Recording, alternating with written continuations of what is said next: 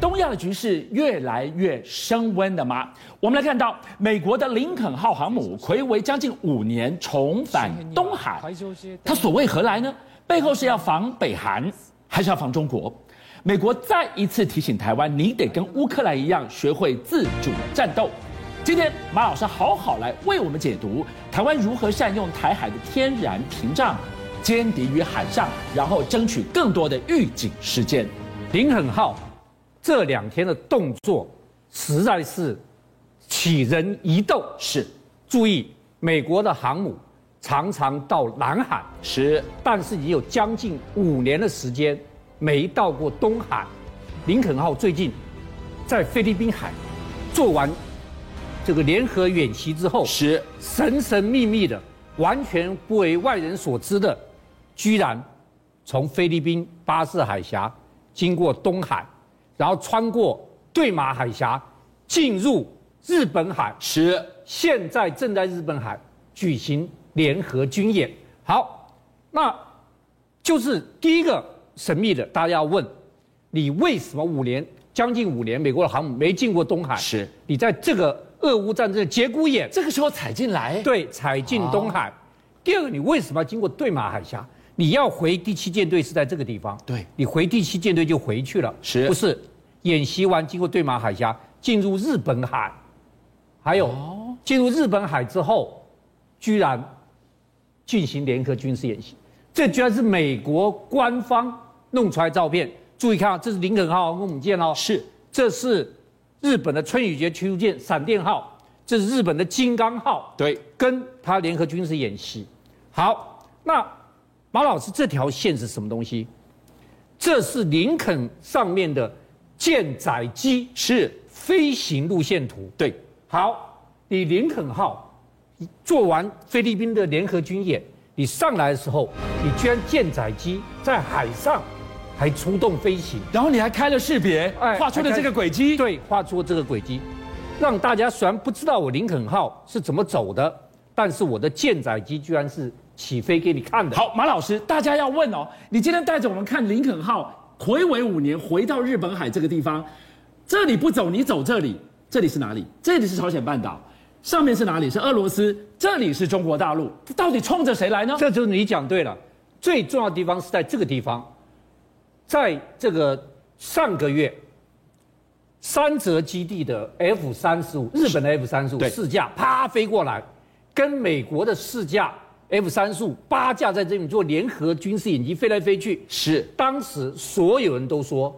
这是给俄罗斯看的，给普京看的。是我八架 F 三十就告诉你，你在欧洲打仗，不要在亚洲跟日本冲冲动，这是当时明确大家这样分。那现在，你你跑到林肯号，跑到日本海，做这么大的军事联合演习，而且你的 F 三，你的鱼鹰机起来了，你的 F 三十五有没有起来？那你这个地方到底是警告俄罗斯，还是防止北韩冲动？因为北韩最近一直试飞飞弹。第三个，还是给中国大陆看的，这个就有三方的三种意思了。好，如果是最后一个选项的话，那我们要追去追问马老师了。美国不止一次，甚至越来越明确的表态：当你们都在看乌俄战场的时候，台湾要跟乌克兰一样，你能学会自主战斗。我们跟乌克兰不一样啊，我们有一片台海，如何利用这一道天然屏障呢？我告诉大家一个独家的神秘消息：哦，中国大陆因为俄乌战争，已经成立了俄乌策略计划小组。这个俄乌战策略计划小组两个任务，第一个研究战争形态，对，俄罗斯跟乌克兰打仗的形态；是第二个是研究什么？研究俄罗斯被世界各国制裁，这个制裁如果发生在中国大陆身上，扛不扛得住？扛不扛得住？哪些东西这个会对中国大陆造成致命性伤害？因此，大家就马上问了：台湾有没有在里面学习什么？台湾有没有策略计划小组来做里面研究？我这点我不知道，但是美美国的媒体最就在昨天做了一个警告说，现在俄乌战争，它这个有三大重点是台湾一定要学习的。是，其实我对于美媒的看法不一定完全赞同，我等下会讲我的看法。他讲了三点，第一个，乌克兰军队精准导引火力是我们要注意；对，第二个，都市化嗯我们要注意；第三个，动员能力我们要学习。等一下我慢慢讲。第一个，为什么讲精准导引火力是什么意思？必须要讲。今天俄罗斯跟乌克兰打仗，当初认为俄罗斯很快就可以打下基辅，对为什么？因为俄罗斯的坦克装甲能力嗯远远超越乌克兰，在欧陆战争，坦克装甲是跟空优嗯对是两大绝命性的。可问题是战场的现实，你看到空优我们没看到，然后你说的强大的坦克大军一个一个被开灌、啊，因为全世界各国都把世界上最好的这个反坦克、飞弹、火箭全部给了乌克兰哦，所以它有是精准导引火力。但是台湾跟乌克兰、俄罗斯不一样，它是土壤陆战，对，台湾是海战。我们有一片台海你啊，第一个要打台湾，是马上要渡过台湾海峡。是的，所以台湾海峡，我们精准导引火力全部要在台湾海峡。台湾海峡第一件事情，你的军舰一出来，嗯，我就在歼敌于海上，因此要了什么？反舰飞弹。是我要跟大家报告啊，我们现在因为反舰飞弹是我们的防线第一线，你一出来我在海上把你打掉，因此老共第一件事情就把我们反舰飞弹基地先打掉，所以我们现在的反舰飞弹全部机动化，机动我没有固定阵地，我就神出鬼没了。我就神出鬼没。对我甚至可能安排在岸边。对，我这个用车载的，棒棒棒棒棒。第一个，我要一定要存活率高。对这第一点。第二点，我呢要让台湾岛本身变成一个不成的神盾舰，所以我现在鱼叉飞弹，我有岸基的，有空射的，有潜射的，有箭射的四种，总共八百五十枚。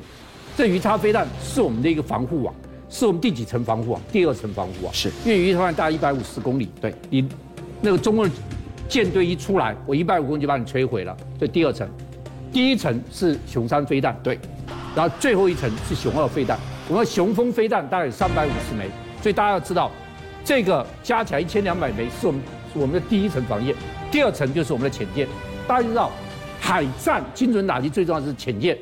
我们现在国造潜舰是完全正确的方向，是，而且我们速度要快，量要多。然后潜舰最重要是潜沉浮在海底，台湾海峡我们已经摸清楚了。你这个中共舰队一出来，我主要把你的主力舰给打掉。好，第三个就是我底下有潜舰，上面有反舰飞弹。